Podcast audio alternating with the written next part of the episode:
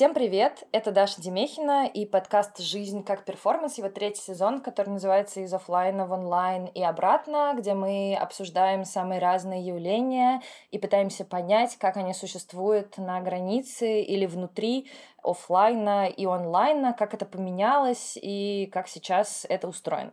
Сегодня мы будем разбираться с активизмом, самым разным. На самом деле активизмом от художественного до э, более политических вариантов активизма. Говорить будем сразу сегодня самый многочисленный подкаст, сразу с четырьмя гостями одновременно, поэтому будьте внимательны и запомните, кому принадлежит чей голос. Сегодня разбираться вместе в онлайн и офлайн активизме мы будем с Дашей Сиренко, художницей и фем-активисткой. Привет, Даша. Привет, я тут. А, с Сашей Бидиным. Да, привет. Который пока решил свою идентичность никак не определять. А также с Никой Водвуд, иллюстраторкой, интерсекциональной феминисткой и авторкой канала Никсель Пиксель. Привет, Всем Ника. привет. Это, это мой голос. И с Александром Бекбовым, социологом и исследователем активизма. Привет. Для простоты различия мы решили, что так как у нас два Александра, Александра Бигбова мы будем называть Александром, а Сашу Бидина называть Сашей, э, чтобы не было никакой путаницы. На самом деле этот подкаст э, для меня такой наиболее был сложный в подготовке и волнительный. Я на самом деле совсем не ожидала, когда позвонила Александру Бигбову и предложила поучаствовать, и мы так хорошо поговорили по телефону, и даже набросали какой-то план, и решили позвать как можно больше людей, чтобы разговор получился наиболее объемным, потому что, к сожалению, мне кажется, сейчас во многом разговор об активизме сводится к нескольким крайностям, и надеюсь, что сегодня мы получим какую-то желаемую совместную э, рефлексию я уже сказала, что подкаст э, в целом этот сезон посвящен онлайну и офлайну, этой границе. С одной стороны, мы все оказались заперты в онлайне и в своих квартирах, и, конечно, пандемия подталкивает разговоры об онлайне. Вы, наверное, уже все, скажите, вы уже пережили э, передоз э, прямыми эфирами, онлайн-продуктами, которые создаются, новыми группами на Фейсбуке, которые спамятся бесконечно чем-то. Как вы выживаете, справляетесь с э, информационной перегрузкой, которая есть мне как-то все это очень нравится. Я на все это смотрю, и я заметила, что почему-то меня вообще не бесит. То, что так много всяких новых штук. То, что я на все это смотрю и радуюсь, что люди типа прорабатывают всю эту, всю эту ситуацию активно вместе. Мне интересно за этим наблюдать. Я, э, честно говоря, очень завидую, что ты обрела дзен. Я его так не обрела. Я крайне офлайновый человек, и для меня онлайновый мир такой немного сложный в восприятии, если честно. Но да, я вот думаю, связано ли то, что тебе проще сейчас э, в онлайн-изоляции с тем, что ты во многом занимаешься активизмом э, именно в онлайне? Я так понимаю, что это твоя основная площадка, да. YouTube, Instagram, mm-hmm. да? Да, я думаю, с этим, это напрямую с этим связано, потому что у меня практически ничего не поменялось в рутине. Ну, я, естественно, стала меньше выходить из дома, но я и раньше выходила очень мало из дома, потому что мне стало страшно ходить по улице и все такое. Так что, ну, естественно, мне трудно из-за того, что добавился этот экзистенциальный страх. Ну да, короче, как и всем, у меня появился этот дополнительный фактор, но вместе с этим очень мало поменялось у меня в рутине и в том, что я делаю каждый день. А расскажи вот немножко про свою рутину. Твоя активистская деятельность в основном э, существует в онлайн-пространстве, если я правильно понимаю, уже сказала, это YouTube-канал, да, и это Instagram, и, наверное, Facebook, mm-hmm. может быть, да, ты рассматриваешь да. как площадку.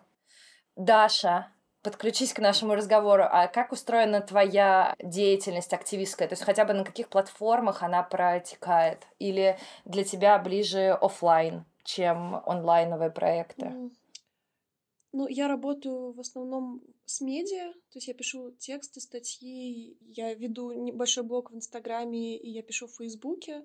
И для меня, честно говоря, тоже изменилось э, не так много, потому что для меня онлайн-активизм — это где-то половина всего моего активизма, а, а вторую половину я сейчас адаптирую под первую, э, пытаясь совмещать эти форматы и уходить э, полностью в какое-то онлайн-растворение и делая там всякую работу, курсы и так далее. Так что я, я довольна. Ну, не ситуацией пандемии, конечно, это, наверное, плохо очень так говорить. Я довольна тем, как выстроена моя, моя онлайн-жизнь. Я следила, честно говоря, прежде всего за тихим пикетом, э, за твоими акциями. Напомню, что ты не очень хочешь сейчас об этом говорить, но я все-таки скажу одну вещь, что недавно вышла у тебя книжка, да, посвященная тихому пикету. Я еще не читала, но знаю, что Илья Владимирович Кукулин, по-моему, писал к ней предисловие. Ты еще тоже ее не видела, да? Мы перешли в онлайн, моя книга до меня не доехала, и она, я даже не знаю, напечатана ли она. То есть я стою перед фактом, что она вышла, но она вышла как бы как онлайн-факт. Вот, и я жду ее, чтобы подержать ее в руках, узнать, как она. А, Саша Бидин, хочу у тебя спросить, а, а твоя активистская деятельность, может быть, раньше как она была, она была сопряжена с онлайном? Да, вообще? на самом деле она достаточно во многом была сопряжена именно с онлайном достаточно давно, и в целом уже последнее время, не знаю, последние пару лет, наверное... А достаточно давно это когда? Слушай, сложно сказать, потому что мне кажется, что чистым офлайном это все было где-то в начале 2000-х, когда я только пришел в активистскую среду какую-то, да, Вот, и потом уже всегда было это совмещение. Плюс так получилось, что изначально был определенный, был, была определенная группа, которая занималась медиа-активизмом, так называемым. Вот, тогда только появились всякие инди-медиа и так далее, да, вокруг всех этих низовых каких-то активистских левых э, групп. Как и твой знакомый вот, Рустам, э, мы вместе так или иначе пересекались именно с этой группой. Не знаю, можно сказать, что мы были ее частью. Вот. А, поэтому так, в принципе, меня тоже достаточно давно нет такого строгого разделения на, на офлайн онлайн, только офлайн скорее даже отваливается постепенно, чем дальше, тем больше.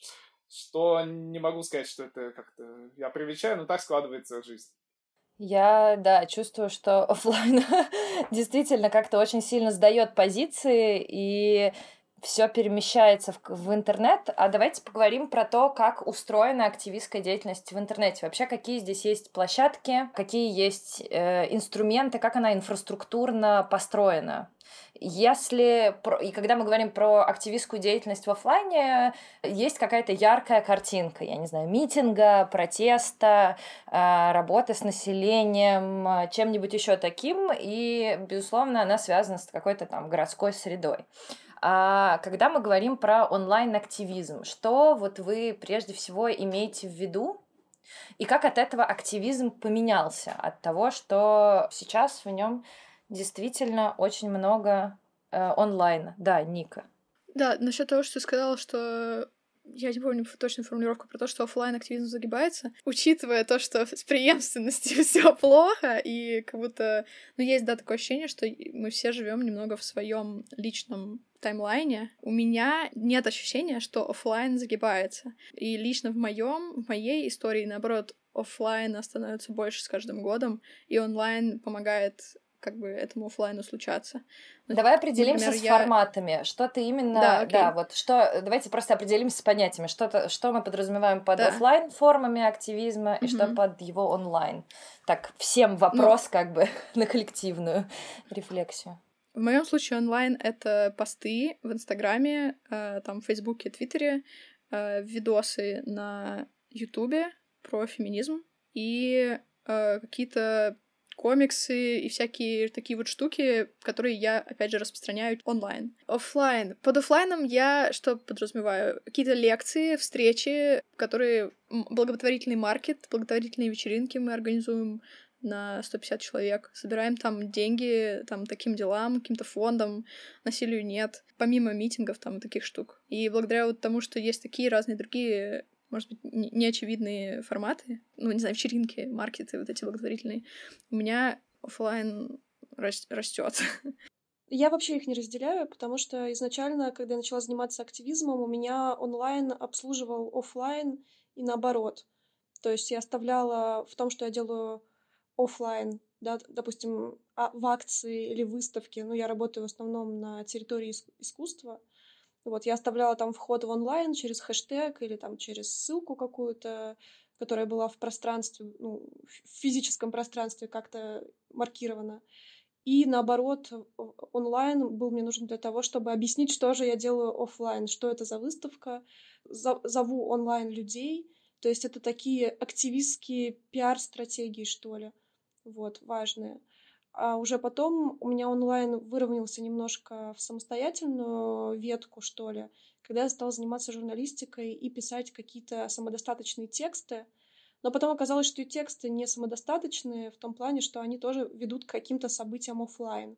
То есть я напишу какой-то текст, а потом раз, и мы через месяц сделаем дискуссию на эту тему.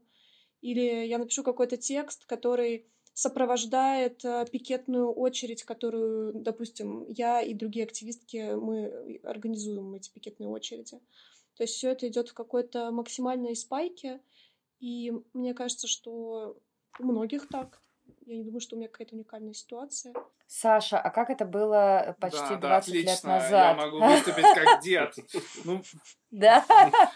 Ну, не 20 лет назад, но тем не менее а, лет 10 назад. Смотрите, да, я еще пришел в активизм еще в тот момент, когда онлайна в целом не было особо, да, то есть это как было, но это не было не обязательным приложением, и в целом тогда вся история с медиа-активизмом была связана с тем, что активисты целиком полагались на масс-медиа в освещении акций, да, ну то есть когда как бы стандартный репертуар политической акции какой-то, да, сводился к тому, что активисты что-то делали, звали журналистов, журналисты как-то освещали. Вот, активисты не производили собственные медийные продукты. История с медиаактивизмом как раз была построена для того, чтобы э, убрать эту зависимость от э, масс-медиа, да, тем более появился интернет, и как раз антиглобализм был. Помните такое слово? Антиглобализм.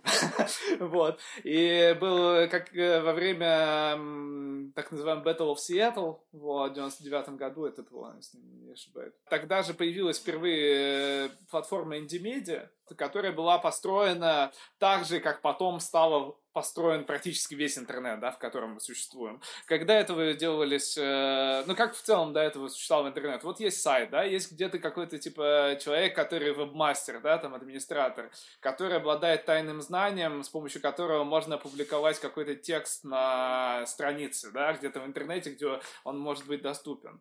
А сама эта идея о том, что пользователь может прийти и сразу что-то написать, какой-то текст, это было, ну, неочевидно. И когда возник в рамках антиглобалистского движения группа людей, которые создал проект Индимедиа, фактически это было одно из первых, если не первое, такой как бы Web 2.0, то, что потом называлось, когда пользователи стали активно сами участвовать, ну, пользователи-активисты, да, вот, размещать какие-то новости самостоятельно и так далее. И так постепенно происходил вот этот вот переход, что в какой-то момент медиа-активизм а, обслуживал, так сказать, активизм стандартный, но потом в какой-то момент, мне кажется, случилась, случилась обратная история, когда фактически уже обычный активизм, он во многом, конечно, с самого начала предполагал большое... был рассчитан на масс-медиа, да, на, на медиа, на какую-то репрезентацию. Но в дальнейшем все стало еще сильнее. Ну, то есть, условно говоря, если взять какую-нибудь группу «Война», которая делала, конечно, акции не для того, чтобы сделать акцию, а для того, чтобы разместить э, фотографии в ЖЖ, да, и чтобы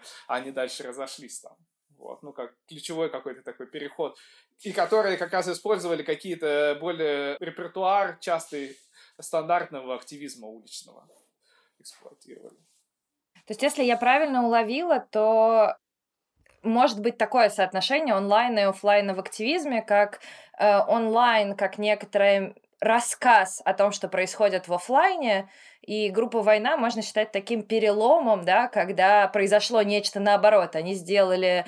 О какой акции идет речь? Когда они показывали хуй ФСБ, в смысле, да рисовали не, ну, на... Не, ну слушай, ну там все, мне кажется, эти акции, они были сделаны для ЖЖ, и тогда они как раз эксплуатировали Яндекс Стоп, который был, а, для того, чтобы... Боже, что такое Яндекс Топ? Сейчас я чувствую себя а, очень молодой. Да, это, короче, у Яндекса был очень простой примитивный алгоритм, который предполагал, что чем больше людей как-то э, сослались, э, перепостили себе акцию, то, соответственно, как-то прокомментировали какой-то пост ЖЖ, то это, соответственно, он является наиболее ну, как бы интересным и важным. И выкидывали его, типа, на главную страницу Яндекса в топ. Ну, может, не на, Ян... не на главную, но у них был такой подраздел. И потом, соответственно, политические активисты начали активно это использовать, различных групп, там, националисты какие-то, анархисты, да, допустим.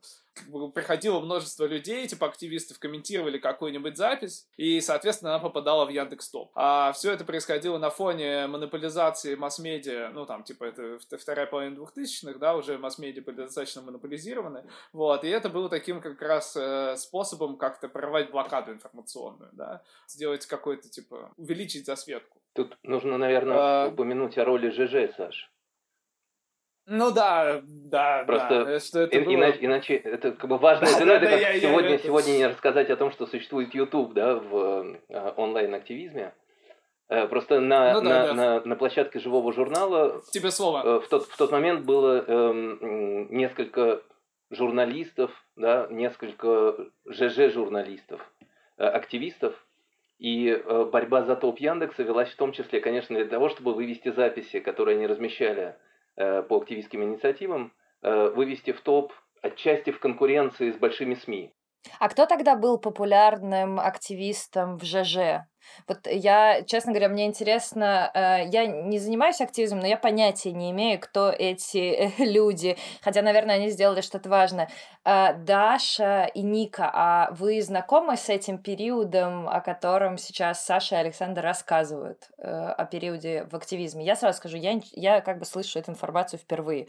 Ну, в смысле, я представляю себе, что был ЖЖ, да, там примерно как это было, но тем я не менее. Изучаю последние пару лет самостоятельно просто то, что делали феминистские активистки в ЖЖ. Вот, мне важно читать их личные блоги, что тогда было. Но в таком узком смысле политический активизм я натыкалась только, когда была в году 2008 на какие-то националистские посты, посты, тексты Навального вот в ЖЖ. Тогда я узнала о том, что, кто такой Навальный. Вот. Э, больше я никого не видела. Я только... С... Есть какое-то просто представление в голове, что да, э, есть ЖЖ, и что там были всякие посты и какие-то группы феминистские. Там, по-моему, группы, да, в ЖЖ были? Страницы, ну, сообщества. Да, страницы, да, типа, со... вот, сообщество. Я видела несколько постов в выдаче, что-то читала, но я не могу вообще никого назвать по имени, и не могу сказать, чтобы какие-то из этих постов, как мы шутили, были бы... Кто-то из этих авторок были, были бы моими мамками. Вот, феминизма. Я уже начала все читать ВКонтакте. Это было первое место, где я с этим соприкоснулась ВКонтакте, и иностранные всякие места, типа Everyday Feminism сайт, и вот такие всякие блоги активисток. И у вас были ВКонтакте мамки активистские? Ну да, ну да, типа у меня была мамка админка паблика Сила Киски и паблик Check. этот Check Your Privilege. Ну вот, и я их I regard them as my moms. В смысле, у тебя был с ним какой-то контакт, или это просто был как некоторый такой символический образ человека, который этим занимается дольше, да? Да, да. Ну, типа, это, это кто-то, от кого я узнала о феминизме, и через которых, через люди, через которых я в это вошла. Ну, круто, то есть, а... Давайте... Даша, да, а ты, кстати, как, как, как твоя мобилизация произошла? Она не через интернет произошла. Ну, то есть интернет это была уже в моей жизни вторая волна феминизма. Моя личная первая волна феминизма была связана с тем, что я разрывала отношения с православной церковью и подружилась с классными девочками в этот же момент мой болезненный разрыв с православной церковью сопровождался э, рождением прекрасной женской дружбы. Вот. И эта прекрасная женская дружба, вот моя подруга Соня, она мне рассказывала первое, что такое феминизм. И я еще, поскольку занималась и занимаюсь современной поэзией, и вообще текстами, вот типа худ художественными текстами, не знаю, наверное, можно это так назвать, вербальным искусством, я начала читать феминистскую поэзию, а уже потом феминистскую теорию и все остальное. Мне еще говорят, Это вторая волна феминизма. Это уже когда интернет-феминизм, когда я уже поняла, что мне нужны какие-то знания, я пошла в интернет, mm. вот, мне Соня рассказала о каких-то вещах в интернете, и я посмотрела несколько видео Ники, половину я не поняла тогда, половина мне понравилась, и э, в этот момент мои э, подруги, которые сейчас молодые ученые, они начали заниматься гендерными исследованиями. Гендерной историей. У меня такое получилось идеальное окружение. Я, с одной стороны, узнавала о феминистском искусстве, с другой стороны, о гендерных исследованиях, с третьей стороны, о феминистском активизме в интернете. Поэтому, и, кстати, все эти три вещи, они до сих пор со мной в равных пропорциях. Мне повезло. Саша, а ты как первый раз пришел к э, активизму, если мы тут э, делимся? Да, ну, да, видимо, да, да. все, Не, у меня потому кроме что- нас с Александром. Но... Да, не, у меня книжки и газеты. Еще такой период. Такой матерый офлайн, матерый офлайн. Книжки, ну, газеты, ну, вот это вот все. Я школу заканчивал в начале 2000-х, тогда... Слушай, не, кстати, вообще было тогда интернет, у меня было, я какие-то вещи находил, но мне кажется, для в рамках какой-то мобилизации какие-то книжки и газеты играли большую роль. Ну, в какой-то... Там, там, мне кажется, есть один момент, который имеет смысл упомянуть. Когда в ЖЖ существовал активизм и политический журнализм, и очень активный, очень влиятельный, я думаю, что часто даже сами участники этой платформы рассматривали э, свою работу как борьбу за символическое пространство, за внимание, э, за правое дело или за левое дело, как э, дополнение к большим СМИ. Вот то, что Саша упомянула, это очень важно. И очень важно, что ЖЖ-инфлюенсеры, люди, которые были влиятельны через ЖЖ, они действительно могли бросить клич, например, своим соратникам политическим, поднимем вот этот мой пост в топ Яндекса. Не потому, что они хотели личного продвижения, а потому что этот пост был посвящен какому-то общему делу, часто митингу, кампании и так далее.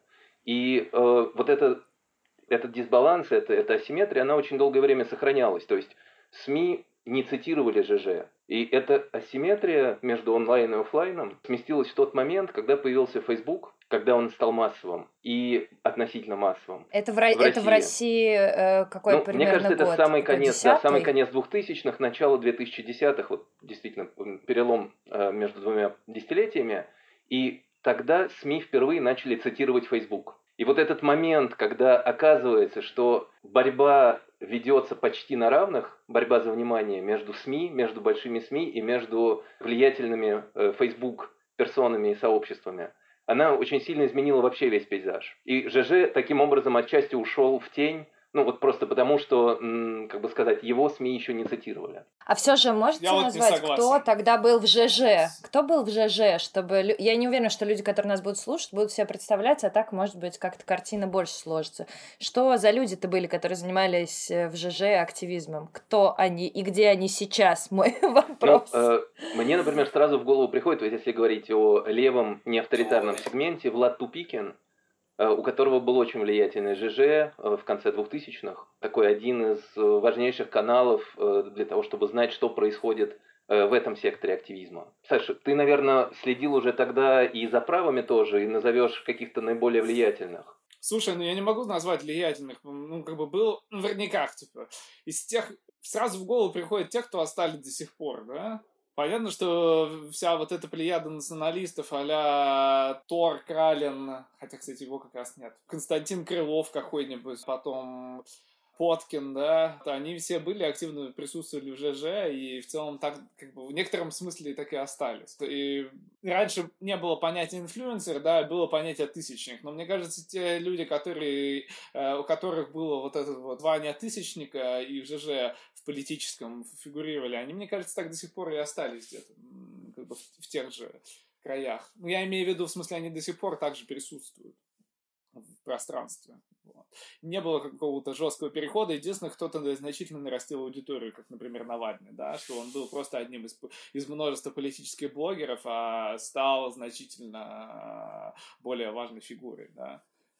Мне, кстати, кажется, что это очень интересный сюжет, который, может быть, имеет смысл обсудить дальше, когда мы будем говорить про иерархии, да, вот, и как онлайн работает с иерархиями. Мне еще кажется, для ЖЖ была такая ситуация, что из-за того, что был топ, и потенциально любой пост от любого нераскрученного пользователя мог попасть в топ, то часто была зависимость от среды. То есть, грубо говоря, действие с, с как сказать, они не автоматически попадали, да, в топ, типа, необходимо было какое-то действие среды, э, и часто это был просто, условно говоря, лагерь какой-то, да, там были, например, правые блогеры, правая ЖЖ-тусовка какая-то, ну, я имею в виду, там, реально какие-то националисты, и они просто сознательно выводили в топ какие-то свои посты, да, и, соответственно, это не было, здесь важна была не персоналия, а скорее принадлежность.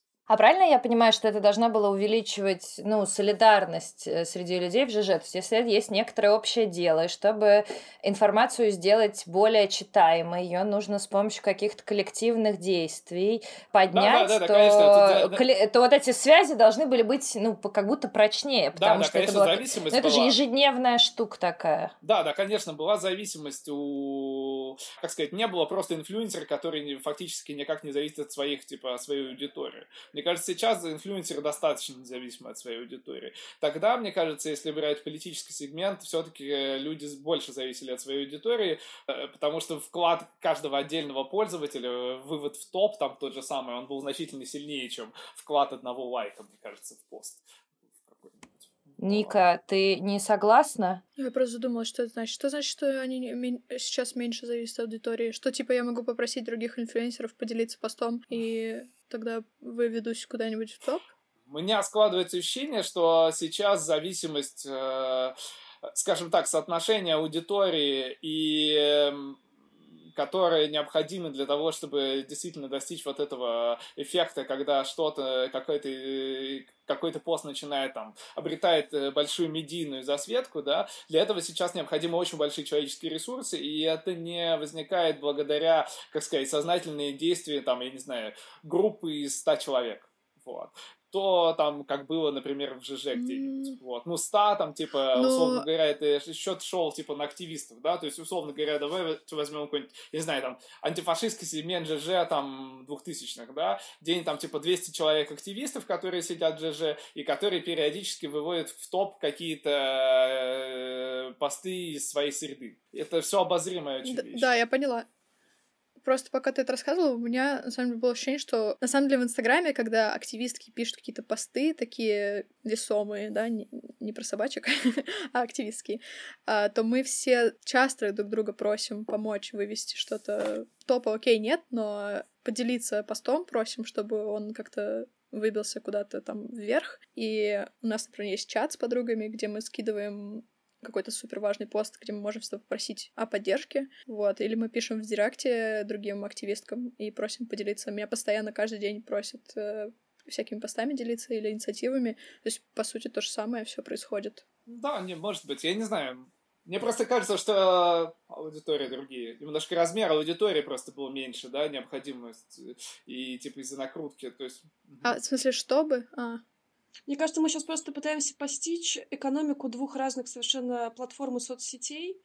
А это очень сложно, поскольку одни люди mm-hmm. интегрированы только в Инстаграм, а другие в Инстаграм могут быть не интегрированы. Короче, не, мы не понимаем друг друга, как э, работают эти, эти капиталы, как они движутся.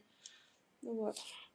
А вот Можно э, в связи вот... с этим, да. Да, да, один момент. Давай. Грубо говоря, мне кажется, что когда ты скидываешь своим подругам, типа, чтобы они про зафорсили какой-нибудь пост твой, то ты фактически mm-hmm. просишь их поделиться с их аудиториями. У них уже есть большие аудитории, да, какие ну, во всяком случае, какие-то аудитории, да. А, окей, а... я поняла, разница большая в том, что, типа, это не попадет э, топ Яндекса, а е- топ Яндекса могут читать совсем, как бы, внешняя, не, не, не. да, аудитория, а, а там, в Инстаграме как это, бы, это примерно были более одноранговые отношения, в смысле, тут не важна была аудитория, аудитория, то есть как бы не то, чтобы как бы акторы, обладающие какой-то определенной аудиторией, а, делились своей аудиторией, да, будучи как бы хозяевами, как, как бы гейкиперами, да, типа этой аудитории. Они просто сами были как бы отдельными людьми, отдельными людьми, которые кликают на, там, на кнопку, да, типа. Там более по-тупому устроен алгоритм был.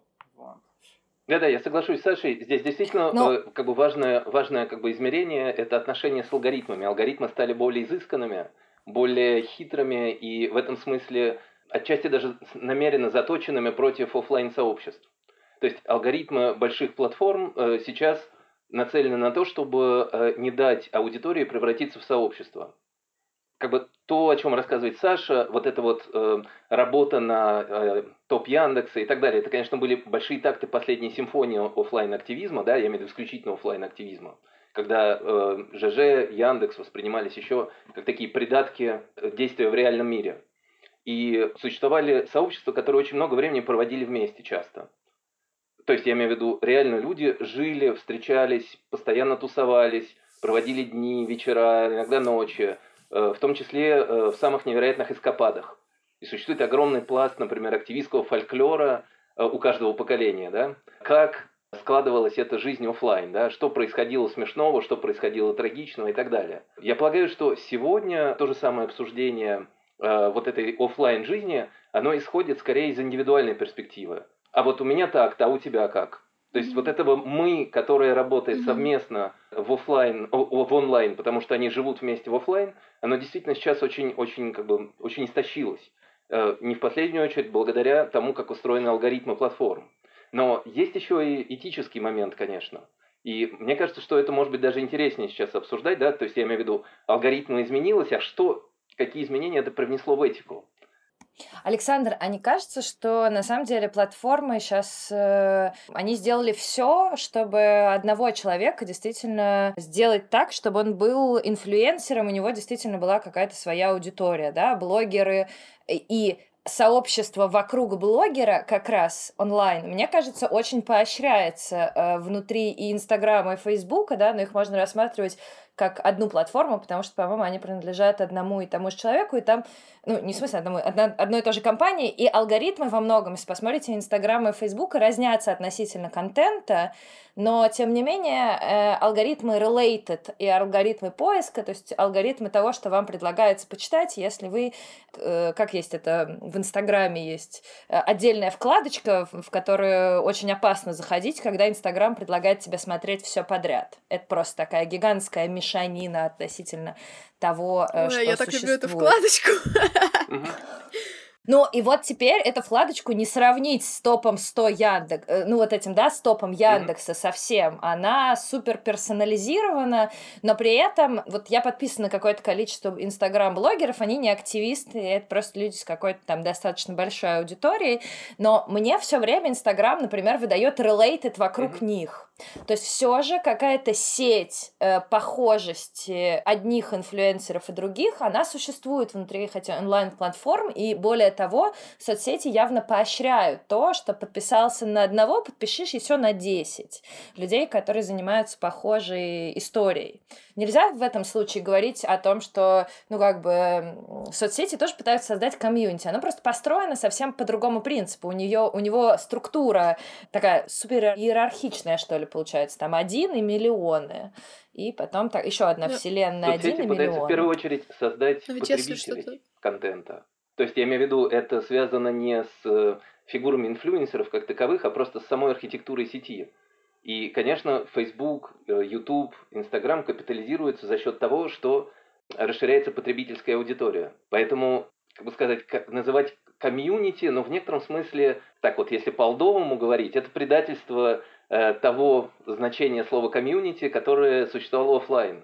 Мне а какое кажется, значение такое придается? Какое конкретно значение? Ника, Ника что-то хотела добавить из своего опыта, мне это кажется интересно. Может быть, как бы я, я услышал ваш вопрос, Даша. Я... То, что мне кажется, что мне тоже вообще не поворачивается язык назвать это комьюнити, когда мне выдается в интересном что-то похожее, потому что все это похожее друг от друга никак друг с другом никак не связаны, мы все э, атомизированы, и мы всегда, наоборот, пытаемся как-то противиться этой атомизации и создавать эти комьюнити, создавать чаты, друг друга кросс-референсить, ну, говорить, что вот мы тут вот, вот мы поддерживаем друг друга, вот мы дружим. А так, если бы мы этого не делали, никакого бы, ну, никакого комьюнити бы не было.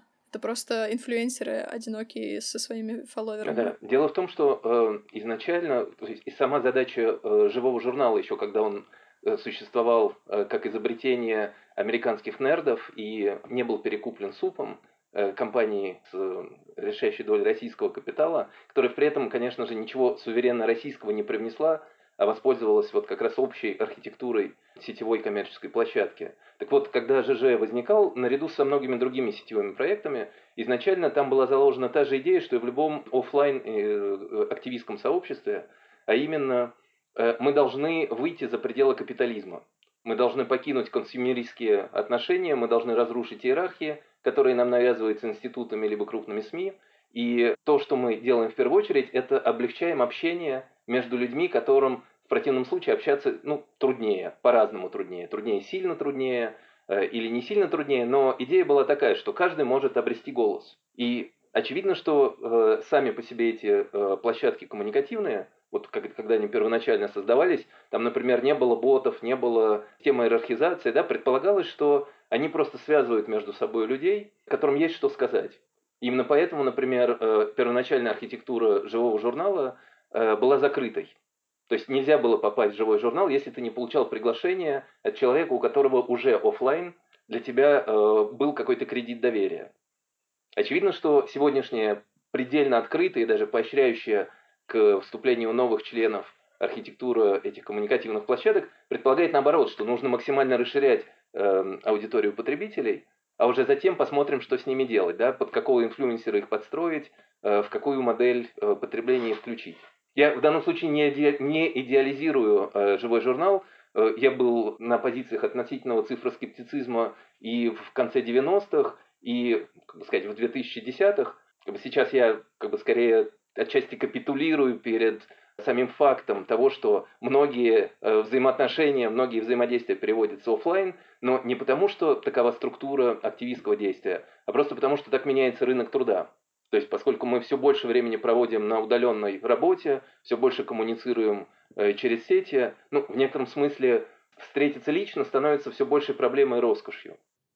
То, о чем ты говоришь, э, вот, э, что воспринимали тот же ЖЖ или вот эти какие-то ранние еще не соцсети, но какую-то вот такую коммуникацию, как освобождающую, как эмансипаторную. Это же вообще такой миф раннего интернета, что это освободительный проект, который порушит иерархии, создаст другие связи и будет э, каким-то сопротивлением империи. А мы живем уже как бы постфактум всего этого, всего того, что не произошло. И наш активизм растет как бы из, пони- из понимания того, что этого нет и не было, и, и что нам нужно как бы с одной стороны вот этот весь насквозь товарообменный Инстаграм — а мы в нем пишем посты про то, как мы пойдем на митинг, и тут же, не знаю, рекламируем какой-то товар, а, чтобы перечислить часть денег какому-то НКО или там жить просто на эти деньги. И все это как бы увязывается в одно. Mm-hmm. Да, и в следующем посте мы еще пишем про, про то, как это плохо. Критикуем себя. В следующем посте, как, как нам плохо. Да, а потом следующий следующий пост про то, как нас э, ненавидят и критикуют за то, что мы все лицемерные. Недостаточно левые. Да, да, да. Меня на этой неделе уже, наверное, три раза назвали недостаточно левой. А потом еще нас обвиняют за то, что мы пишем эти посты, потому что кто мы такие, чтобы вообще что-то про этику писать? Это если мы поднимаем разговор вообще про этику, то мы возглавляем этот разговор, и мы воспроизводим иерархии, и кто мы такие, чтобы их, как бы, чтобы наш, нашим мнением делиться и навязывать наше представление об этике, и вообще, что это за верхушка горизонтали. Вот такой вот мир онлайн в Инстаграме. Ой, поле активизма онлайн частично да, да, да, да, да, да. Ну, мой мир. Спасибо, это звучит потрясающе открыто и э, но при этом э, очевидно, что вы как-то пытаетесь работать с этой границей. Вот, Даш, я знаю, что ты пере... умеешь переигрывать сети. Ну, по крайней мере, так, как мне кажется. Вот, как бы сказать, предел моего цифроскептицизма э, как раз в том, э, на, находится на границе признания того, проигрываю я сети как коммерческой машине – или можно у нее выиграть на ее же алгоритмах, да, на ее же площадке. Вот как я видел по опыту Тихого Пикета, да, компании э, в поддержку сестер Хачатурян, каким-то другим твоим инициативам, вместе с другими, тебе, кажется, иногда удается переигрывать платформу. И было бы интересно услышать, что для этого требуется. А как узнать, переиграла ты платформу или нет? Как узнать, где выигрыш?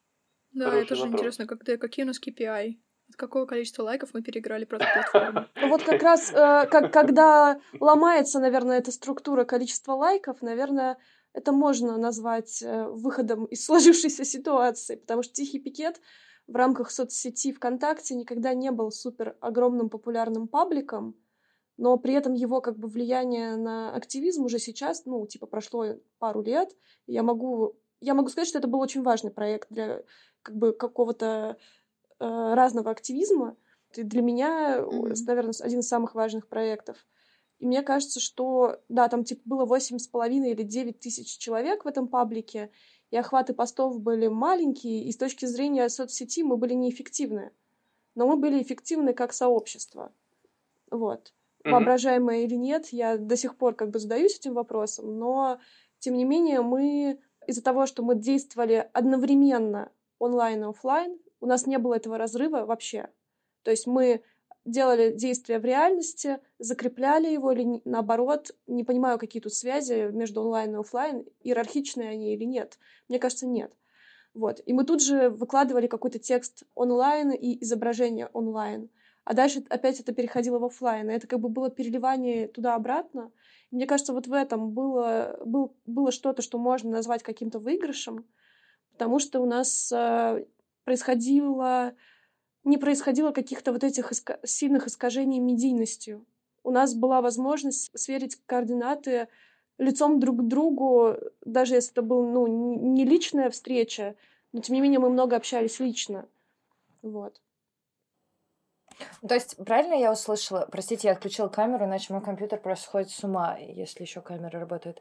А, правильно я понимаю, что все-таки важной составляющей тихого пикета и возможности его переиграть было то, что ваши связи были подкреплены офлайн некоторым общением или офлайн событиями? Мне кажется, что одна из основных задач тихого пикета, которая уже а, нам стала понятна в процессе тихого пикета, это была как бы разработка, совместная разработка этики. И когда ты, ну, какой-то этики, да, какой-то этической системы, э, и мы постоянно из-за этого еще вынуждены, ну, не вынуждены, мы с радостью общались друг с другом, но и вынуждены были общаться тоже, потому что этическую систему очень сложно даже на маленькое сообщество создавать, и уж тем более ее транслировать, не взаимодействуя друг с другом. Потому что этика, она как бы выстраивалась через коммуникацию. И это, это был проект про коммуникацию. Коммуницируя с как бы э, внешним человеком по отношению к тихому пикету, а, мы коммуницировали друг с другом одновременно. А какую этику можешь рассказать поподробнее, что вот э, удалось построить или что удалось вычленить, или во всяком случае какие вопросы вы поднимали, потому что так построить какой, какой-то э этическое максимум или какой-то набор правил звучит достаточно амбициозно, да, и, честно говоря, для меня достаточно абстрактно. Какой набор тем вас больше всего интересовал? Или вы по какому-то другому принципу это все выстраивали? Темы расширялись в зависимости... Спектр тем расширялся в зависимости от того, кто из участников и участниц к нам приходил. Но у нас были основные такие интерсекциональные какие-то деколониальные темы, то есть это феминизм, это экология, это, ну, все, что можно как-то сейчас, наверное, это называть типа новая этика. Я не знаю, насколько этот термин уместен. Но мы говорили о разных формах, видах, типах дискриминации, о том, как это работает у нас здесь и сейчас, с чем мы сталкиваемся, какой у нас опыт. Делились друг с другом, думали о том, как делиться друг с другом теми привилегиями, которые у нас есть. Думали о том, как сделать голоса тех, кого не очень хорошо слышно, более слышимыми, как им придать вот этот вес, громкость. Вот, это все были постоянные насущные темы, как это сделать не колониально. Вот. Мы тогда еще не знали такого слова, но я не знала, но мы постоянно при этом об этом думали, как говорить не иерархично, как действовать не иерархично, как выстраивать активизм, возможно ли это. А была у вас какая-то этика, и это, кстати, к Нике вопрос и к Саше тоже, какая у вас была этика относительно общения с людьми извне? Ну, я имею в виду, да, активистские проекты часто содержат в себе некоторый, ну, либо просветительский, либо образовательный потенциал. Да? Они пытаются что-то поменять. И, очевидно, они не могут ограничиваться только тем комьюнити, которые есть. И особенно это очевидно сейчас, да, потому что Действительно, цифры и аудиторию, за которой борются, это количество очень сильно выросло. Были ли у вас какие-то принципы относительно этического взаимодействия или там подачи, я не знаю, этой информации, или просто как проходили столкновения с людьми, которые были извне? И вообще, была ли у вас задача, может быть, я сейчас задам очень тупой вопрос, э, такого рекрутинга людей внутрь этого комьюнити. Насколько вообще активистские комьюнити занимаются вот этим вот донабором? Можно ли считать выигрышем, например, то, что, я не знаю, там, 20 человек, э, вот те этические максимы, которые вы каким-то образом разработали или транслировали, их переняли, да? Или вот Ника, можно ли считать, что то, ну, как бы такой победой над Ютубом, то, что там, не знаю, 200 или 300 человек, просмотревшие из тех миллионов, которые просмотрели твое видео, они реально как-то поменяли свою mm-hmm. жизнь и вот просто в повседневной жизни стали э, руководствоваться этими идеями как э, своими буквально, или как-то до да. этого дошли. Э, это супер важно, но я только последние годы начала больше думать об этом, больше, чем раньше. У меня была такая... У меня только в последнее время выработались какие-то этические как сказать, положения о том, как я хочу разговаривать с этой внешней аудиторией, что я вообще хочу делать с этой внешней аудиторией, хочу ли я ее рек- рекрутировать. И в первые годы, когда я вот только начала делать свои видео, у меня с этим была большая проблема, которую я не считала проблемой, а называла... Э, я себе говорила, что я не хочу говорить ни с кем внешним, потому что я хочу у меня главный приоритет — это солидаризация внутри. Солидаризация с теми людьми, которые уже как бы практически шарят или чуть-чуть не шарят, но шарят. Вот, типа те, которые за феминизм, но, может, что-то там не очень понимают. Я чувствовала, что я могу с ними говорить, что я... что они... Потому что я была не готова к спорам и к каким-то длинным доказательством в общении с людьми, которые совсем не готовы, типа, да, которые совсем не тепленькие, как говорят холодные. А, я была готова только вот с горячими разговаривать. И я говорила, все, мы, короче, солидаризируемся, а если вам не нравится, если вы не понимаете, что мы тут делаем, то уходите, это не для вас. И это привело к тому, что очень много людей как бы разозлились и писали злые, злые комменты, потому что, конечно же, что бы я ни сказала, как бы я ни попыталась вручную отделить аудиторию, которую, на кого направлено видео, само это видео посмотрят все, кто на него придут, в том числе те, которые вообще никак не этим не, в этом не разбираются и не считают, что это что-то клевое, интересное. А, не только те, кто кого я жду под этим видео, и мне писали всякие агрессивные штуки, и только спустя где-то пять лет делания видосов, чтения лекций, выступлений, всяких каких-то мастер-классов по тому, как там я занимаюсь активизмом, как я снимаю видео, всяких офлайн встреч. Только спустя вот это все и спустя очень много разных личных разговоров на все эти темы, я почувствовала себя готовой э, разговаривать с внешней аудиторией, заниматься осознанным вот этим рекрутингом, прям действительно делать видео для всех, не только для, для вот этих тепленьких или горяченьких.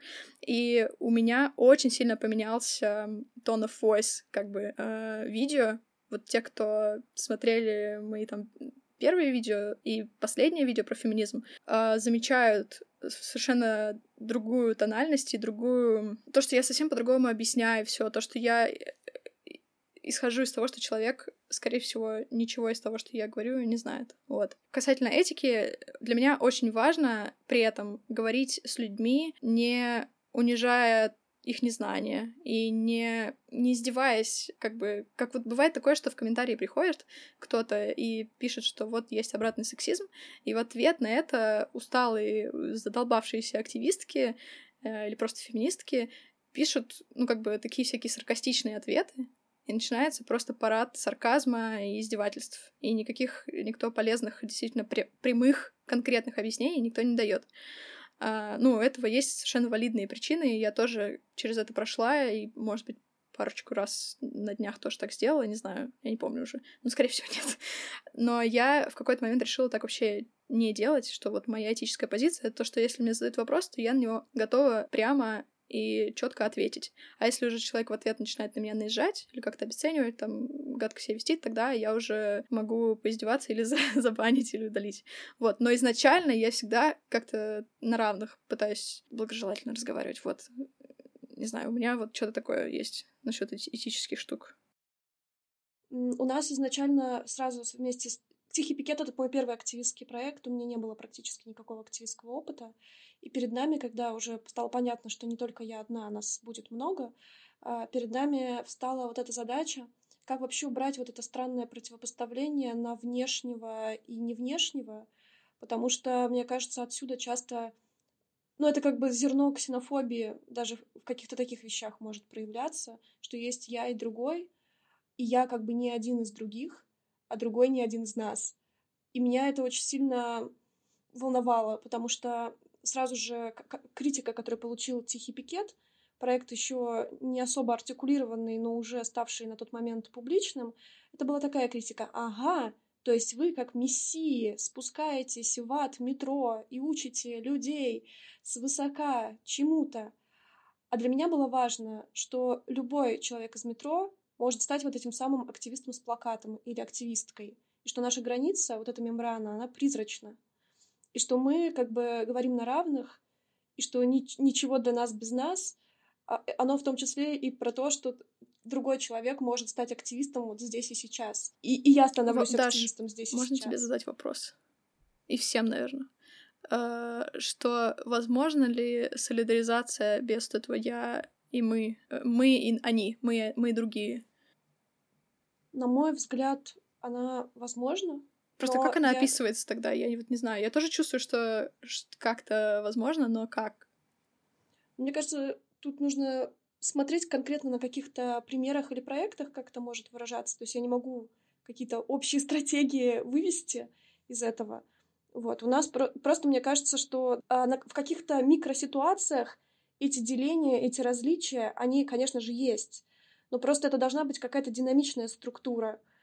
Либо люди меняются местами. Если там встраивается какая-то ну, мимолетная иерархия, раз через секунду люди меняются местами, чтобы у них была у всех нас возможность обменяться местами, да, как бы обменяться телами, mm-hmm. я не знаю, социальными телами, хотя бы эмпатически, метафорически, встать на место другого.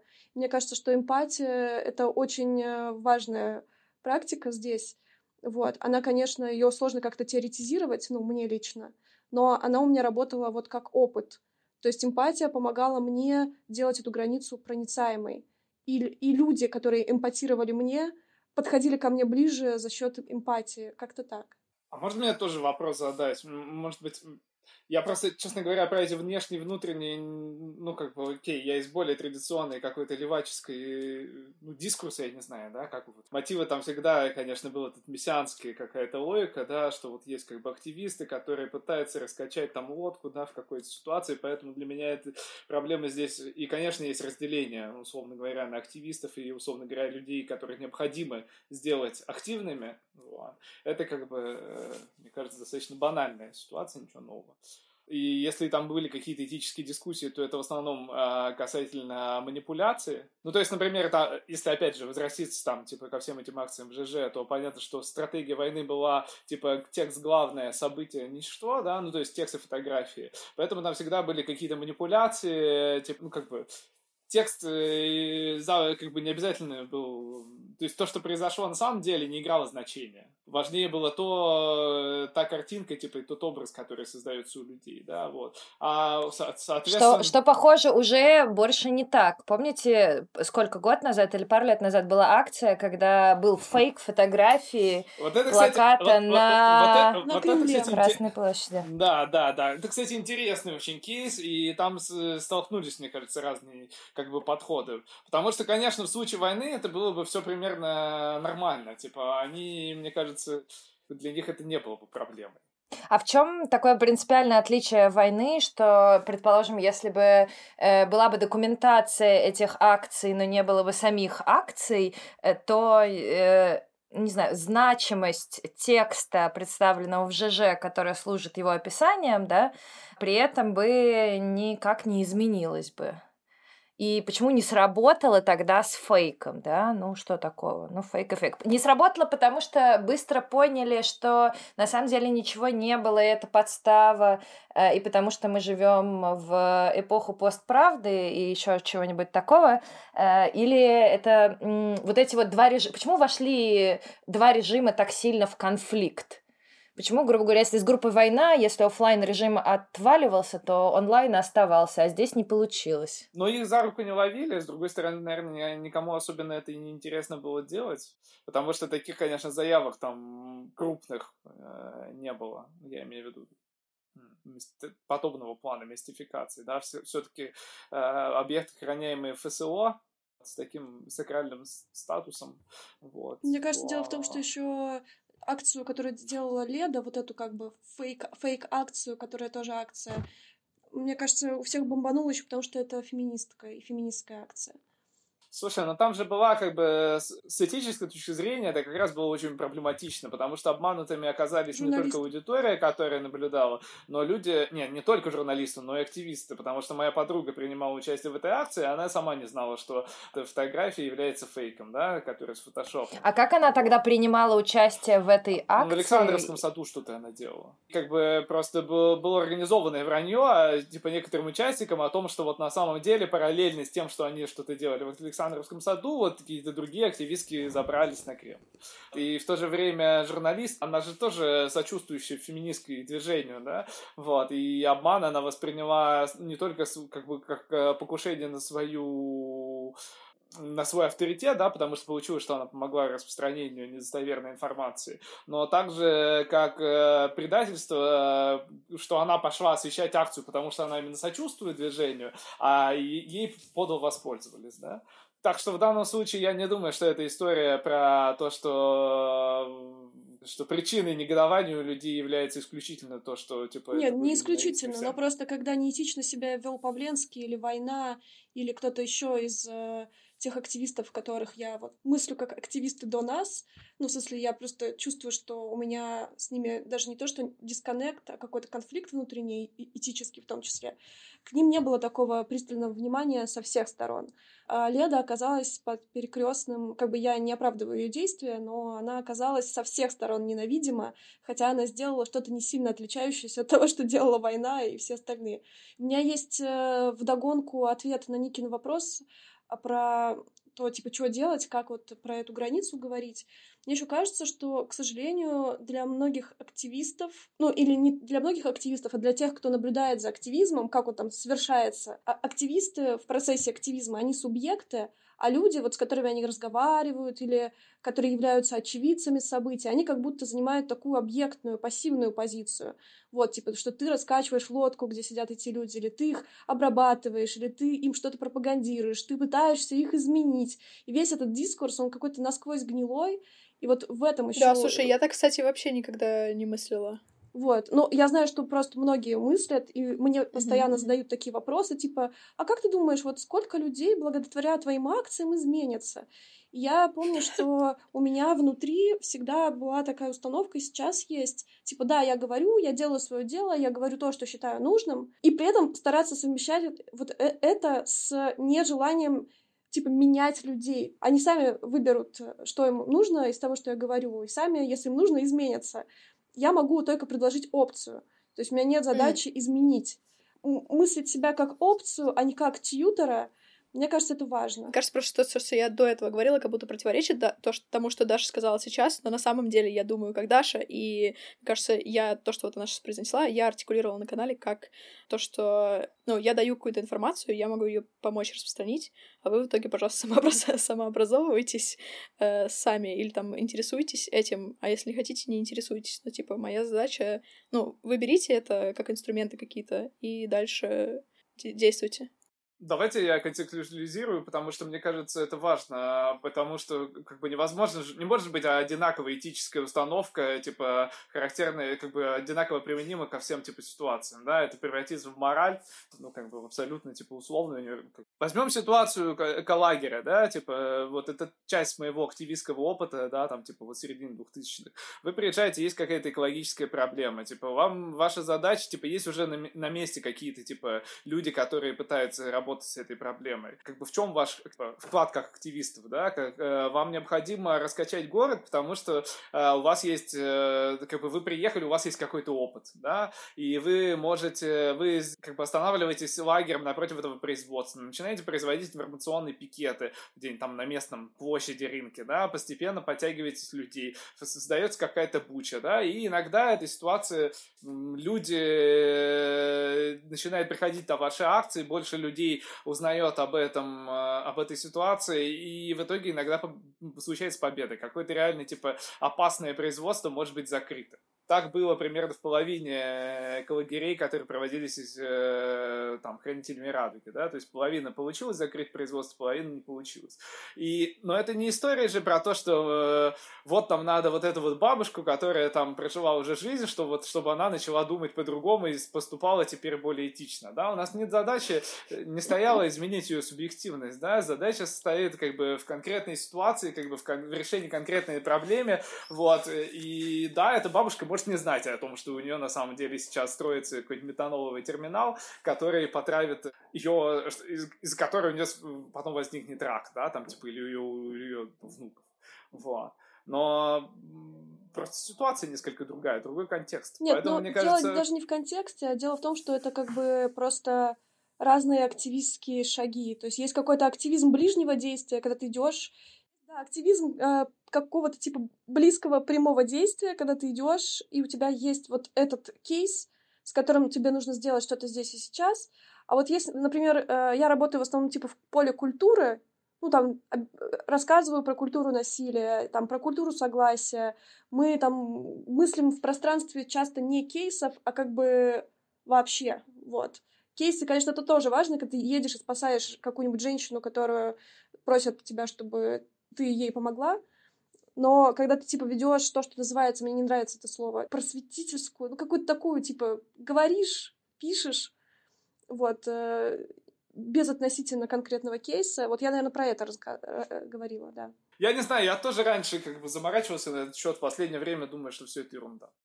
Я более скептически раньше относился к какому-то экспертному знанию внутри каких-то активистских каких-то проблем, например, да. Вот последнее время я считаю, что уже складывается ситуация, когда есть люди, например, там, у которых есть время, типа, и какие-то ресурсы для того, чтобы, например, изучить какую-то проблему, да, а есть люди, которые вынуждены работать, допустим, да, им нет времени изучать что-то. Поэтому, конечно, когда эти, как бы уже есть определенная, типа, какая-то система неравенства, да, там, и она может быть более э, сложно, если мы возьмем, например, систему как бы неравенства в доступе к образованию, да, и понятно, что, условно говоря, какие-то агитаторы, да, там, типа, как бы, что эстетически такой, типа, абстрактной позиции и представления вот о том, что все одинаково важны, одинаково равны и одинаково, там, ценны, вот, и ситуации, когда, там, условно говоря, какие-то там, типа, активисты, студенты там приходят к каким-нибудь другим людям и начинают им рассказывать, как жить, типа, она выглядит как бы так себе, да, достаточно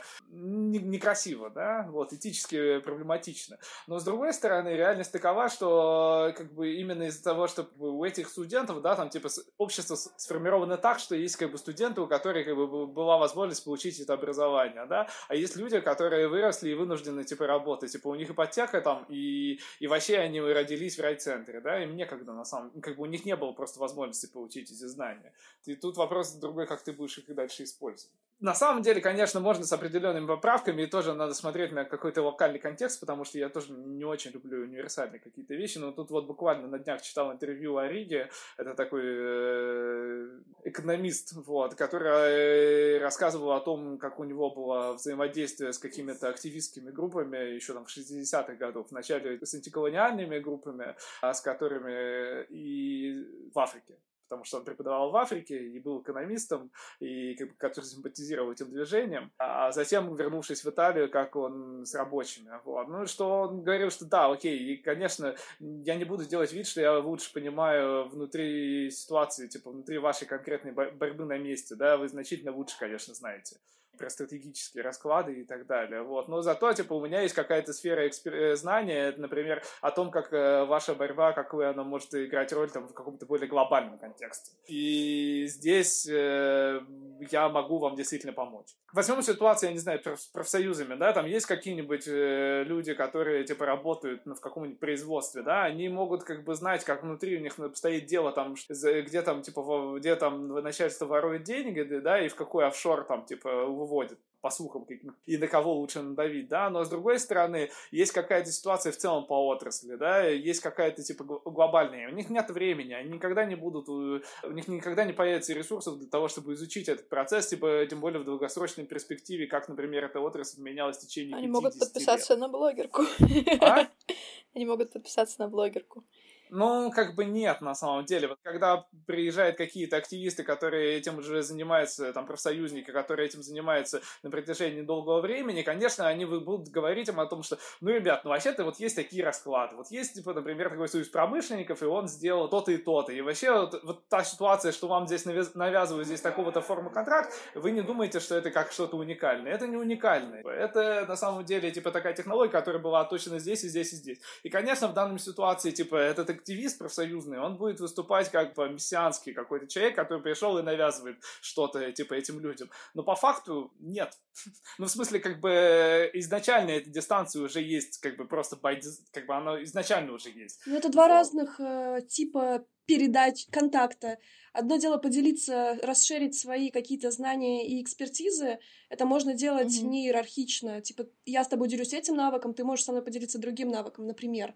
Или я могу помочь, да, что-то сделать. Другое дело, когда у активистов есть желание как бы трансформировать чужой субъект. Вот. И это как бы два разных момента. Я, когда высказывалась, имела в виду второе что я не хочу, типа, менять людей. Нет, конечно, я хочу, чтобы люди менялись, но менять людей я не хочу. Uh-huh.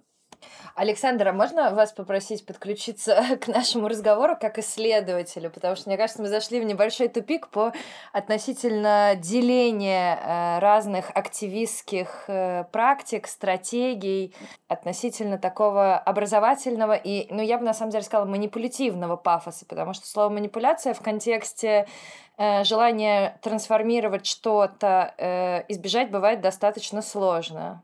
Особенно если мы предполагаем, что люди, которые должны меняться, например, не обладают временем и ресурсом, чтобы изучить какую-то повестку.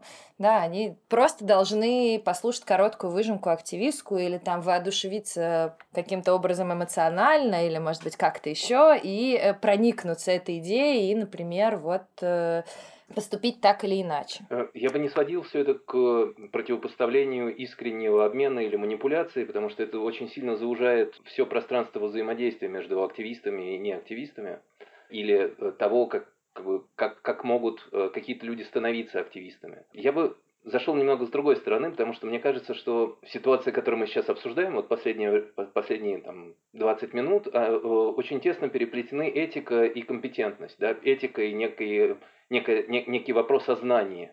Потому что активист, конечно, является не только носителем специфической этики, но и специфического знания. И, наверное, часть дилемм, которые мы обсуждаем, это то, каким образом эта связка в конкретных случаях оформляется во взаимодействиях. Но еще более глубокий уровень – это то, что активист определяется через разрыв с э, господствующей моделью отношений. Я думаю, что даже в случае такого более мягкого, э, более горизонтально ориентированного активизма, даже на который, о котором сейчас говорила ты, э, в любом случае присутствует разрыв. Этот разрыв он может носить очень, как бы сказать, очень разный вид в разных типах активизма, но смысл сводится к тому, что активист для начала констатирует текущую ситуацию как проблемную. И, раздел... и, и, он, и он говорит, окей, я вижу, что большинство, и это важная фигура большинства для любого активизма, даже если затем она репроблематизируется заново.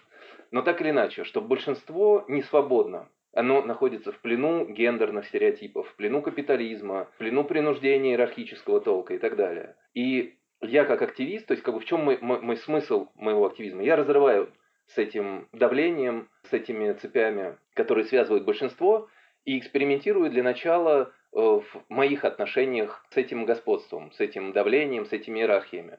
И затем на основе полученного знания, взаимодействия с другими, кто находится в похожей ситуации эксперимента и разрыва, я предлагаю что-то этому большинству то, что ты дальше обсуждала, это скорее то, как предлагать это большинству. А то, что, Саш, ты э, вводил, это скорее то, что предлагать. Как бы понятно, что это два, две, две стороны, которые очень тесно связаны друг с другом. Но вот этот вот принципиальный разрыв по отношению к тому, что связывает большинство, наверное, является определяющим. И из этого как бы есть несколько выходов. Один выход – это авангардный активизм. Это вот то, о чем мы с самого начала говорили, авангардная модель, да? Мы знаем лучше, мы знаем как, мы сделаем это, нашу догму, наше понимание ситуации, сделаем это э, достоянием большинства. другое. Мы знаем частично как. И э, подозреваем, что другие тоже что-то знают, несмотря на то, что они, может быть, и не разрывали решительно с тем, что связывает большинство. Но мы конструируем это знание вместе. Это уже не авангардное, а скорее такой постклассический активизм, который лишь отчасти имеет отношение к онлайн, потому что эксперименты этого толка начались уже в конце 70-х э, в европейском активизме и в феминизме тоже.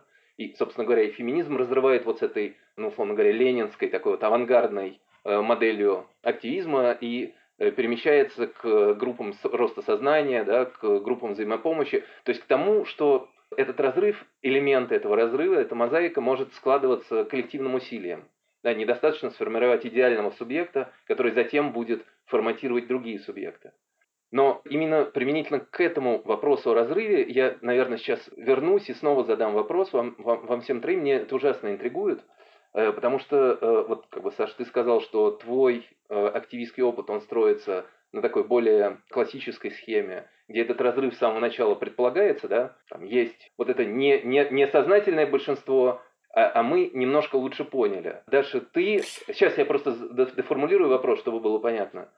Я не согласен а. просто. А. С, с такой, вернее, как, окей, смотри, когда как раз-таки я... Мой опыт активизма, да, там, типа, двухтысячных, как раз, типа, был э, в большей степени связан именно с такими какими-то, да, потому что я плотно взаимодействовал с, с анархистской, да, средой, и, конечно, логично, что внутри радикального эгалитаризма э, предполагает, ну, которым является, да, там, анархизм, вот, как раз э, предполагается какая-то вот эта максима тотального равенства, из которой логически следует, э, как бы, вот такая вот этика, которая была а, озвучена Дашей Никой, да, но у меня скорее наоборот а, а, переоценка произошла этой модели.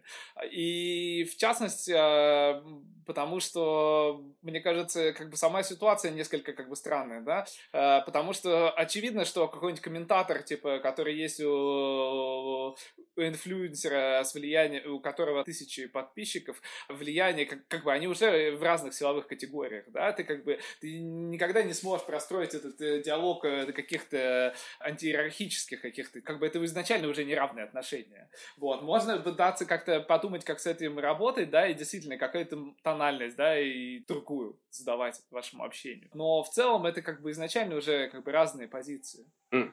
Ну, вот. И делать вид, что этой различия нет, но мне кажется, как раз-таки не вполне честно. А кто делает вот. вид, что этих различий нет? Мы же не говорим о ситуации инфлюенсер и комментатор.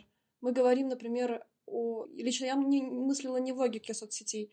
Соцсети, мне кажется, устроены более коварно, чем инфлюенсер на вершине горы и комментаторы под ним, которые как бы в соподчинении находятся, потому что тогда не было бы буллинга, кибербуллинга. То есть э, инфлюенсера очень легко и подавить тоже, э, достаточно легким солидарным усилием. Вот Ника про это много знает, про травлю и про все да, такое. Но... Давайте, Александр, доформулируйте Да-да. вопрос, э, пожалуйста. Потому что это, это, видимо, будет последний вопрос, потому что мы уже приближаемся к uh-huh. таймингу нашему. Uh, у меня в продолжении вот, вот этой линии, если ее доводить до конца, был такой вопрос к Даше и Нике, ну, и, соответственно, к Саше, я его задал, он уже ответил. Вот этот разрыв, который лежит uh, в основе активизма, насколько, на, насколько скажем так, последовательно вы сами мыслите этот разрыв и уже ответили, что живя в ситуации э, платформы, принимая, э, или нескольких платформ, принимая ее правила игры или алгоритм, э, в конечном счете очень трудно оставаться идеалистом. Идеалистом, ну, таким вот наивным, который не знает или как будто бы не знает, будто сети иерархизируют, коммерциализируют и так далее. Но, тем не менее, в некоторых случаях вам удается переигрывать сеть, то есть возвращать сети или платформе характер инструмента. То есть не что она вами управляет, а что вы ею э, можете распорядиться в пользу создания сообществ. Вот особенно даже я здесь апеллирую к твоим опытам, да, потому что они мне лучше знакомы. И в этой ситуации, вот как бы сказать, до какого до какого, до какого предела может идти этот, раз, э, этот разрыв, а может не идти. Вот вы уже сказали, например, что вы рекламируете как какие-то товары, э, чередуя их с э, активистскими постами. Вот, например, вообразить себе лозунг «Нет фашизму всех мастей» и снизу надпись «Спонсировано Кока-Колой» для офлайн-активизма это что-то невообразимое, да, то есть я имею в виду неприемлемая Нет, ну для меня логика это тоже, совмещения. Например, что-то невообразимое. И здесь как раз как бы вопрос в, в, этом, в этом направлении, да, исключить себя из иерархических отношений, из коммерциализации себя, настаивать на том, что женщина освобождается в тот момент, когда освобождается, э, уходит с рынка мужского внимания, одновременно коммерциализации собственного тела. Как сочетается с этими тезисами активистскими принятие того, что вы, например, можете рекламировать отдельный товар, или же, вот как я видел в случае Ники, скорее даже свою жизнь как тотальный проект, да, то есть где отношения с молодым человеком, интимная гигиена, уход за собой, поездки и так далее, и так далее, становятся своего рода продуктом визуального потребления, который пользователям предлагают э, оплатить или поддержать коммерчески. Вот это вот самокоммерциализация, где находится предел я для вас? Я не мыслю свои все социальные сети там и посты про то, как я там с парнем живу, или там какие у меня волосы где растут, как э, активистские как проект, э, на который люди жертвуют деньги. То есть у меня есть, да, Patreon, который я предлагаю людям как канал для того, чтобы они спонсировали создание моих видео. И мой активизм такой как, например, поддержка других фондов, э, там рисование иллюстраций для каких-то там, например, для ковидарности я сейчас рисую бесплатно, и тут э, и постоянно участвую в, в таких э, активистских проектах бесплатно, потому что вот объясняю своим подписчикам, что они мне за это платят, э, и, и благодаря этому я могу этим заниматься. И я очень часто вот слышу то, что ты описал, про то, что как вы можете совмещать а, там, например, посты коммерческие и вот эти все, ну, и, и политические высказывания, и, с одной стороны, выкладываете свое тело, а потом, с другой стороны, говорите, что не нужно, там, что объективация — это плохо. Тут как-то как будто нужно прям комментировать какой-то каждый конкретный вот этот тезис, потому что во в каждом из них я вижу какую-то неточность или противоречие. Ну, например, в том, что я выкладываю свое тело, я понимаю, как это можно в целом э, извне видеть как э, проект, и как то, что я там продаю своим телом свои активистские посты или еще что-нибудь, или там свои, свою рекламу, но это как-то меня реш... как будто лишает еще субъектности и не дает мне вот убирает вес того, что я сама не мыслю это как что-то, что придает посты. Даже ты понимаешь, о чем я?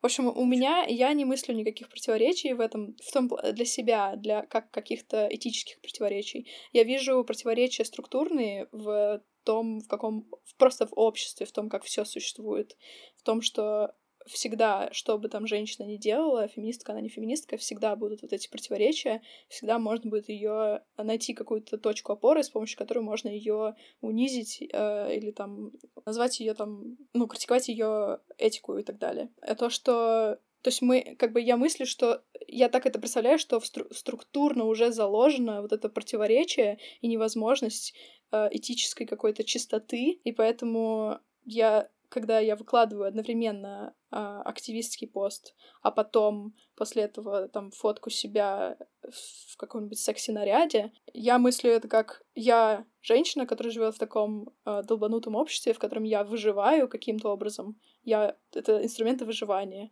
И также пытаюсь, пока я выживаю, как-то влиять на этот статус-кво который изначально вот какой-то долбанутый. Вот, я не знаю, я, я понимаю, что я вообще в другой лексике отвечаю на этот вопрос. Мне трудно просто... У меня есть определенные трудности в тем, что у нас очень разная везде э, лексика. Вот, но я попыталась. Я могу я не знаю, ответила я. продолжить. Вот, мне кажется, да, это, пожалуйста. короче, я чувствую, Ника, поправь меня, если это не так, и извини за домысливание, если что. Мне кажется, короче, это болезненные вопросы для Ники и для меня, потому что все мыслят вот эту связь, как раз вот как ты описал, что, значит, нет фашизма, нет войне, и спонсировано Кока-Колой. Но то, что я вижу, как работает Ника, например, или как работаю я, и у нее, и у меня какие-то есть мощные фильтры на то, с кем сотрудничать, с кем не сотрудничать, кого поддерживать, кого нет. Uh, у меня пока такой принцип. У меня небольшая как бы платформа, которую я могу коммерциализировать, и за счет этого я сейчас выживаю, например, и в отсутствии постоянной работы, которую я потеряла из-за активизма, меня выдавили и уволили. А я решила... Три? Три даже, да. Но две, две были основные. И после этого я решила, что у меня есть какое-то свое внутреннее моральное право выживать, и что выживать я могу в том числе тем, что какой-то мой активистский труд может быть разным способом оплачен. Где-то это оплата напрямую, ну, допустим, мне могут предложить внезапно гонорар за лекцию, я от него не откажусь. А где-то это более сложный вот этот круговорот капитала — то есть, допустим, мне пишет кто-то в Инстаграм, привет, я небольшой там магазин белья, мы хотим, чтобы ты нас прорекламировала. Моя следующая операция, вот мой фильтр, мой предел.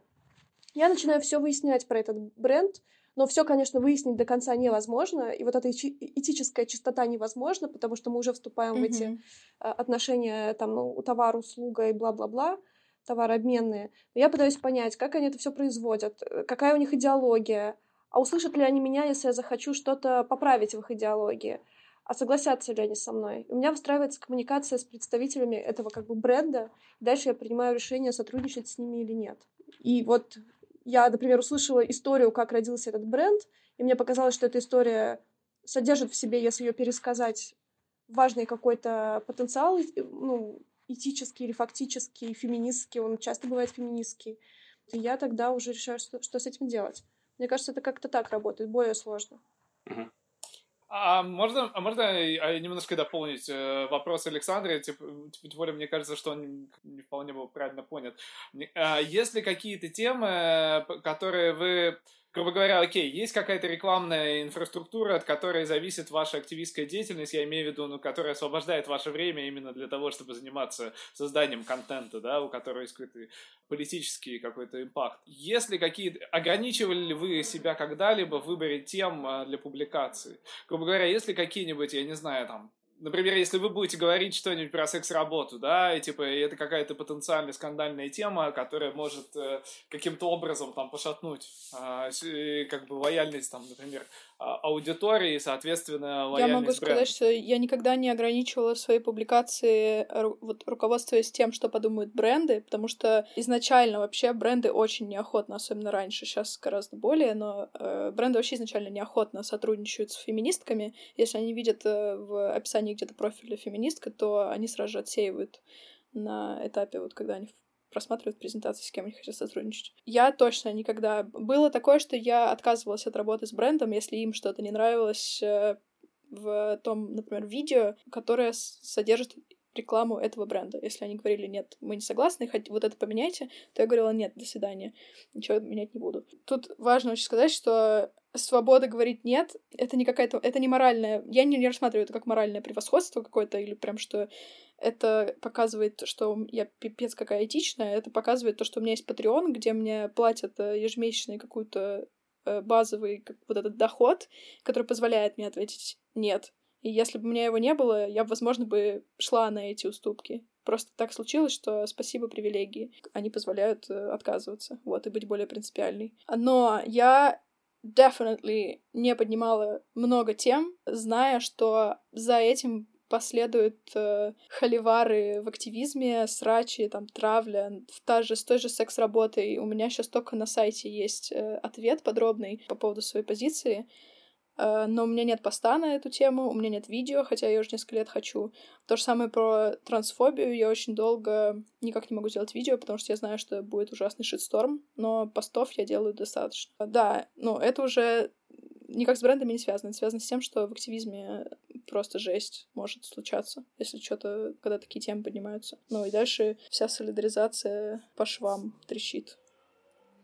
То есть, иными словами, буллинг пугает больше, чем э, э, отписка от Патреона. Ну, потому что это же взаимосвязанные вещи. Ну, допустим, если часть аудитории э, теряет... Э, ты делаешь какое-то высказывание, которое воспринимается с их точки зрения э, негативно, компрометирующие, то они, ну, как бы, они же, с одной стороны, есть два, типа, негативных, типа, последствия, да, это какой-то, типа, а. эмоциональный, а второй момент э, политика, ну, как бы, что они отпишут, что они ну услышат, ну, да, что да, я да. думаю про секс ну, вот, например, перестанут мне деньги давать. Господи, у меня забыл этот э, э транс-человек, э, э, который делает э, cancel culture, был вот совсем недавно. Контрапоинтс? Вот, да, контрапоинтс. Да, да, контрапоинтс, во, во, во, во, да, например. Ну, что описано в том числе, что, типа, какой-то скандал, который Твиттер воины оказывали влияние, там, тот же ее Патреон, вот, mm-hmm. и так далее. Я и того, и другого боюсь, и травли, и того, что у меня люди начнут подписываться на Патреоне. Но ты сейчас, когда это произнес, я поняла, что я вообще как-то не думала о том, что люди да, я даже не вспоминала о том, что люди могут отписаться на Патреоне, если им что-то не понравится. Потому что на Патреоне всегда кто-то подписывается, кто-то отписывается, и я стараюсь за этим не следить. Поэтому не знаю. Наверное, я больше всего боюсь травли в активизме то есть от других активисток, потому что это очень, это почему-то вот бьет э, больнее, чем травля. А, пользовательниц. А можно я это пере, пере, переизменю? Вот Саша обычно задает вопрос, я хочу ему задать вопрос. Вот, Саша, а ты как и бывший типа, техноскептицист, ты вот как считаешь, э, Берни Сандерс был бы возможен в телевизионную эпоху? Не задумывался над, над, над судьбой Берни Сандерса. Это примерно из того же разряда, э, был ли, был ли бы возможен Гитлер в телевизионную эпоху. Ну, не вполне, потому что я думал, техноскептицизм меня тоже стал значительно более близок, чем был до этого, поскольку я был технооптимистом, да. Но я пытался как бы прикидывать на самом деле, какие странным же образом, диалектическим, да, все возникает. Ну, как бы, вернее, трансформации идут, в том числе, если брать медиа, активизм и так далее. Вот. Мне кажется, что, условно говоря, сама возможность того, что Берни Сандерс, типа, вот особенно первая его кампания, была сделана исключительно на основе каких-то, типа, одноранговых такого участия, да, это как раз как бы то какой-то тот профит, который, типа, возник именно благодаря, типа, новым медиа, при всем моем скептицизме по отношению к ним и что-то подобное. Вот. При этом понятно, что, опять же, специфика, что это и был именно как бы персонаж, да, то есть это как бы раскрутка персонажа, mm-hmm. Вот. Mm-hmm. а не, не, не партия, не движение, да, то есть это примерно как это, что понятно, что, условно говоря, Ленин, типа, был зависим, э, мне кажется, от партии значительно сильнее, чем Навальный от своей аудитории. Да, да, конечно. Ну, во многом э, мой вопрос к этому и сводился в его предельной форме. Позволяет ли сегодня э, цифровой активизм добиваться достаточного влияния на публичную повестку, если компании проводятся ну, в такой более традиционной форме? Ну, вот, опять же, я еще раз повторяю, вижу, как, например, Даша это делает, и понимаю, что иногда ей определенно удается переиграть платформу, создав некий переломный эффект, который как раз не сводится к лайкам, да, а сводится к тому, что люди выходят за пределы платформы и совершают какое-то действие вовне. Потому что э, главное для платформы это чтобы люди оставались внутри, чтобы все, что происходило, знания, потребление и так далее производил бы, происходил бы по возможности внутри платформы. Именно поэтому сейчас многие платформы вводят свои э, платежные системы, да, э, свои телеканалы внутри платформы организуют и так далее, и так далее. И возможно ли э, при нынешнем развитии платформы этих состояний добиваться, да, потому что я вижу, как это происходит.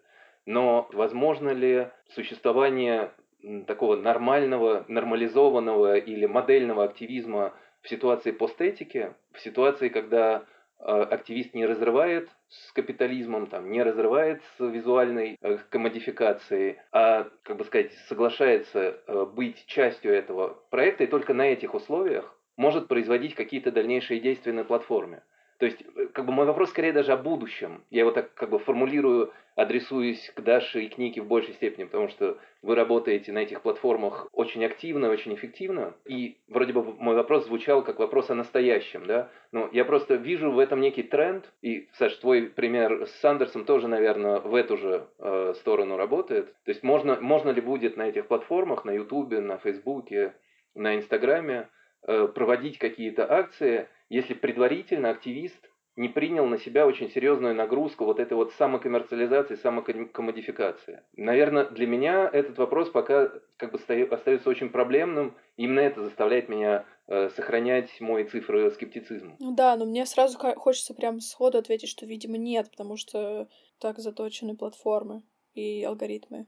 И если, ну, они изначально коммерциализирующие. Ну, из-за того, что, что если мы не будем делать как... Ну, что все платформы продвигают то, что на этой платформе а, позволяет увеличивать нахождение пользователя на платформе и кликать на рекламу. То есть чем, чем более заточен инфлюенсер под цели платформы коммерческие, тем больше он продвигается.